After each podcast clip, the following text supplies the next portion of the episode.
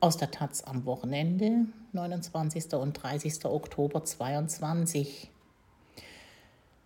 Die These. Mit Essen spielt man nicht. Von Martin Reichert. Selbstverständlich ist die Sorge um das im Museum Barberini hängende Gemälde aus Claude Monets Reihe Le Meul, Heuschober, gerechtfertigt das am vergangenen Sonntag Opfer eines Attentats wurde. Klimaaktivistinnen der Gruppe Letzte Generation hatten das Bild mit Kartoffelbrei attackiert. Und das in Potsdam, der Heimat des Mannes, dem das hiesige Volk den Anbau der Kartoffel überhaupt erst verdankt. Friedrich des Großen nämlich. Dank schützender Glasscheibe ist den Monetschen Heuschobern nichts passiert. Doch die Konfrontation von Kartoffel und Getreide hat Diskussionen entfacht. Das ist Kulturbarbarei und keine politische Meinungsäußerung, sagte beispielsweise der Potsdamer Oberbürgermeister, und der Deutsche Museumsbund empfiehlt strengere Sicherheitsmaßnahmen für die Kunstwerke. Und so reden dieser Tage alle über Kunst, Kunst, Kunst. Aber wie steht es eigentlich ums Essen? Und was ist aus dem guten alten Grundsatz, mit Essen spielt man nicht, geworden, der auch dem Autor dieser Zeilen in der Kindheit die ein oder andere unsanfte Maßregelung eingebracht hat? Mit Essen spielt man nicht, man knetet keine Männchen aus Brot, matscht nicht mit der Gabel im Gemüse, baut keine Burgen aus Polenta und malt keine Bilder mit Pflaumenkompott. Aber was, wenn junge Menschen mit Tomatensuppe politischen Protest ausüben möchten? Aktivistinnen der Organisation Just Stop Oil hatten kürzlich in der Londoner National Gallery den Inhalt von zwei Dosen Tomatensuppe, Heinz, nicht etwa Campbells, über Van Goghs Sonnenblumen bzw. die Glasscheibe vor selbigen entleert.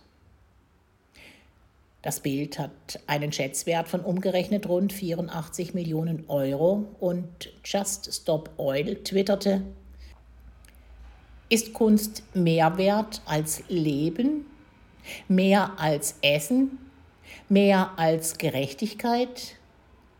Die Lebenshaltungskosten und Klimakrise wird durch Öl und Gas angetrieben.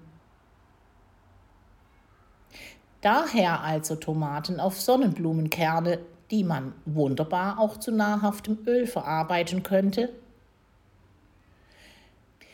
die National Gallery teilte anschließend mit, dass durch die Aktion kleinere Schäden am Rahmen entstanden seien.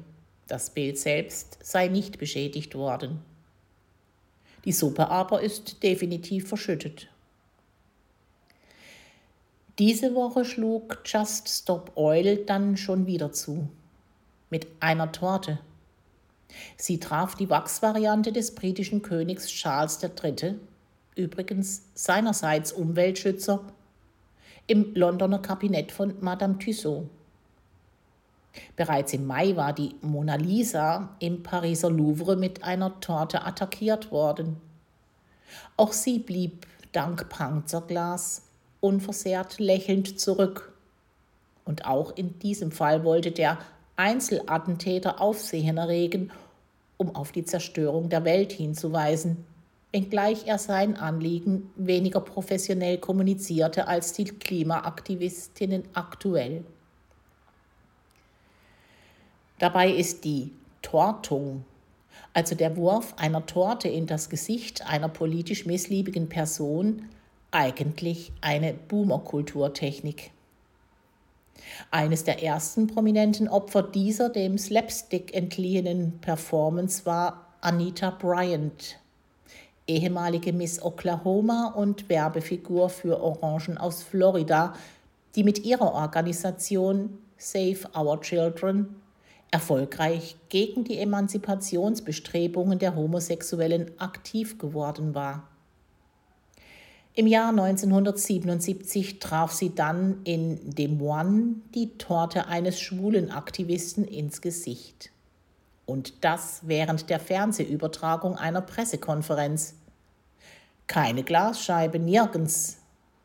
Der Hassaktivistin blieb nur ein Gebet im Anschluss, bevor sie theatralisch in Tränen ausbrach. Auch hierzulande hat sich die Tortung etabliert. Gern trifft es Mitglieder der AfD. Jörg Meuthen hatte mal das Pech, eine tiefgefrorene Schwarzwälder Kirschtorte an den Kopf zu bekommen. Und Beatrix von Storch, Oldenburger Variante von Anita Bryant, Gender Gaga, hat es gleich zweimal erwischt. In einem Fall war die Torte mit Rasierschaum gefüllt was in diesem Zusammenhang als vorbildlich bezeichnet werden muss. Denn mit Essen spielt man nicht, sollte sich am Ende auch auf spielerische Ausdrucksformen des politischen Protests beziehen. Rasierschaum zu verwenden ist dabei moralisch geschmackssicherer als Lebensmittel, gleich welcher Qualität für welchen guten Zweck auch immer zu vergeuden. Kartoffel und Tomaten auf Gemälde. Torten auf Nazis. Bauern, die in Frankreich Äpfel und Kartoffeln als Straßensperren verschütten, um gegen die US-amerikanische Zollpolitik zu protestieren. Deutsche Landwirte, die 300.000 Liter Milch bei Rosenheim auf eine Wiese kippen. Schon bei letztgenannter Aktion aus dem Jahre 2009 regte sich durchaus Kritik. Lebensmittel wegwerfen, während anderswo Menschen hungern? Genau mit dieser Argumentation verbietet man schließlich kleinen Kindern mit dem Essen zu spielen. Gewiss, im Rahmen des kapitalistischen Wirtschaftens werden täglich Lebensmittel in ganz anderen Dimensionen weggeworfen und vernichtet. Und dennoch scheint uns allen das Bewusstsein dafür abhanden gekommen zu sein, dass Essen etwas Wertvolles ist. Stattdessen kommt das Rapsöl einfach in den Tank. Und zu Halloween werden die Kürbisse entweder zur reinen Dekoration degradiert oder zu Fratzen umgeschnitzt. Mit dem Fruchtfleisch aus den ausgehöhlten Kürbissen kann man übrigens hervorragend eine Suppe kochen. Aber bitte anschließend nicht ins Museum damit, Ankleben reicht.